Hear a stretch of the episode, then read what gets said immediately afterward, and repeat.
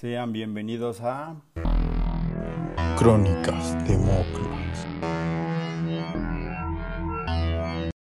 En esta ocasión tenemos un episodio sobre un reciente viaje que tuve que realizar. Hubo un poco de inspiración, quizás muy profunda a través de todo este gran viaje que tuve que hacer, así que espero les guste. Todo comenzó con una pequeña plática entre amigos en una fiesta, todos tomando, como es de costumbre hacer en una fiesta. Todos queríamos una salida para escapar del estrés de la escuela y el trabajo, así que decidimos hacer un pequeño viaje a Tepoztlán, acampar en la naturaleza, lo que todos debemos vivir alguna vez en la vida. Total, llegó el día del viaje. Todo iba normal. Llevábamos provisiones para el viaje, pero más que nada ganas de un viaje alocado con alcohol y excesos. Y vaya viaje que tuvimos, ¿eh? Pero no hay que adelantarnos a todo lo que sucedió. Nos quedamos de ver en la casa de un amigo para que de ahí nos fuéramos a la terminal de autobús. Ya en la terminal, éramos seis amigos en el viaje. Uno de ellos hizo una pequeña investigación de campo, donde dijo que había una leyenda urbana en el pueblo mágico, si se podrá decir así. Hay demasiada gente que llamarlo pueblo mágico es demasiado irónico. Bueno, regresando al punto, había encontrado que en ese pueblito había una historia de que hace tiempo había quedado un ovni de color amarillo en el cerro, donde pensábamos acampar. Inmediatamente todos nos reímos de él. ¿Cómo sería posible ese suceso? Además de que no había ninguna noticia acerca de esto, solo las historias de los pobladores de la zona. Nadie le hizo caso, hasta que llegamos al poblado. Te recibe con un clima tropical, un poco caluroso, medianamente bien se puede soportar.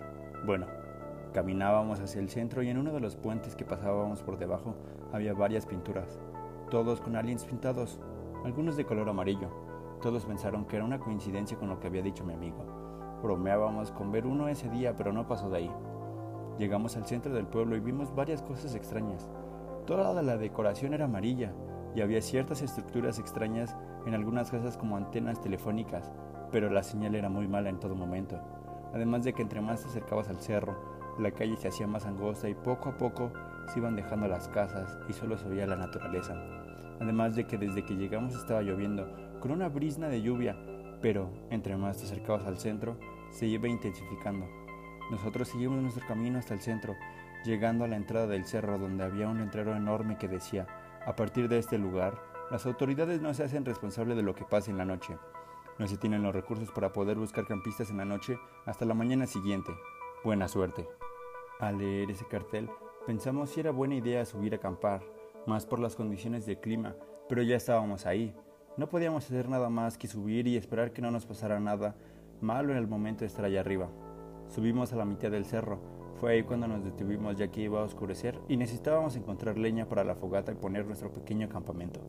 Seguía la lluvia, pero nos dejó poner la casa de acampar. Cuando de repente ya estábamos adentro, empezó a caer un pluvial. Se empezaron a ver truenos cayendo, como el viento empujaba la casa hacia todos lados y nosotros nada más estábamos intentando que no se volara con nosotros arriba. Al poco tiempo se escuchó un ruido como zumbidos y apareció una luz amarilla que emergía por arriba del cerro, pero que no era lo suficiente para iluminar toda la casa de campaña. En ese momento decidimos salir a ver qué era. Era una nave espacial, como esos dibujos que haces de un ovni. Era idéntica, pero con luces amarillas, destellando demasiado rápido en círculos, cuando de repente se empezó a acercar a donde estábamos, y cada vez la lluvia se intensificaba más. Ya nos dio miedo asomar la cabeza por lo que pudiéramos ver. Estábamos tan agitados hasta que se escucharon pasos afuera de la carpa. Nadie se asomó, pero todos agarrábamos el cierre para que no pudieran abrir. Fuere lo que fuere, no podía entrar. Pasaron diez minutos donde sentíamos cómo seguía parado algo afuera, hasta que vimos otro destello de luz. Fue ahí cuando decidimos salir a investigar, pero la tormenta seguía su curso. Parecía que no nos iba a dejar explorar esa noche, además de que estábamos muy cansados por todo lo que habíamos pasado solo que uno de mis compañeros le empezó a gritar a la tormenta. ¡A esto le llaman tormenta! ¡Sopla, hijo de perra! ¡Sopla! ¡Ya es hora de arreglar cuentas! ¡Tú y yo! Después de esto, la lluvia paró momentáneamente, como si lo hubieran escuchado, pero después se dejó caer nuevamente. Pasó media hora en la que se calmaba toda la ventisca. Era de madrugada y el sol apenas salía, y empezábamos a subir lo que quedaba del cerro para encontrar la cueva de donde salió el ovni que vimos. Exploramos toda la zona de la cima para encontrar algún indicio, pero no encontramos casi nada, así que decidimos bajar para poder disfrutar de nuestros últimos días en el pueblo, Quizás fue de lo más triste. Teníamos la esperanza de encontrar algo, pero no lo logramos. Ya estando abajo, fuimos a un puesto donde vendían micheladas y nos quedamos tomando y se nos hizo de noche, pero ya no podíamos salir del pueblo, para lo que volvimos a ver las luces en el cielo. Quizás estábamos suficientemente mal para ya no entender muy bien lo que estábamos viendo, pero cuando de repente el señor del puesto nos dijo que nos metiéramos al local, que esas luces son ovnis y si te llegan a ver, te llevan adentro de la montaña. Fue ahí cuando entendimos por qué no encontramos nada al momento de buscar en la cima. Le preguntamos al Señor que si había visto a alguien salir de dentro de la montaña en algún momento de su vida.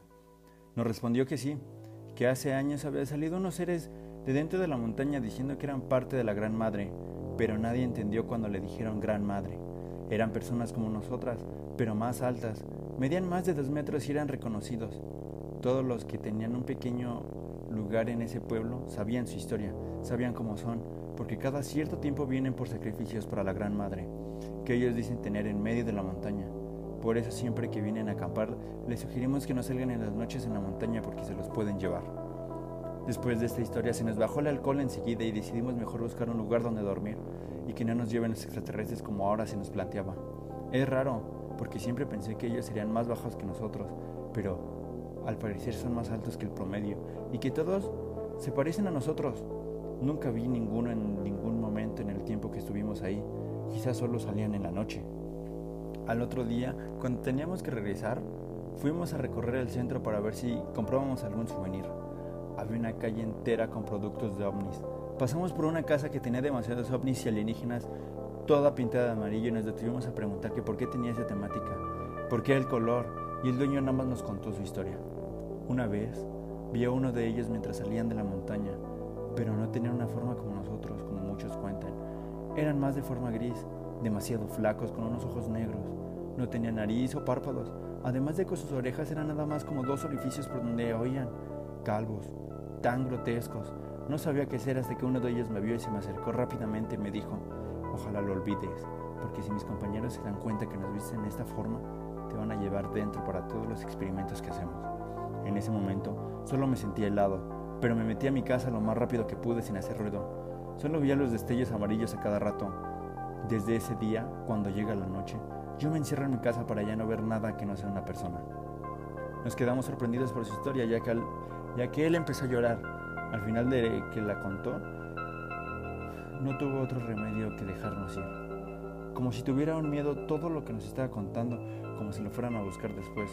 No lo vimos después, no lo vimos de nuevo en el camino de regreso. Al final, tuvimos que regresar a nuestro autobús para regresar a nuestras casas, pero desde ese día tuvimos más miedo de regresar a ese pueblito. Se veía tan tranquilo, pero sus pobladores viven con miedo en la noche.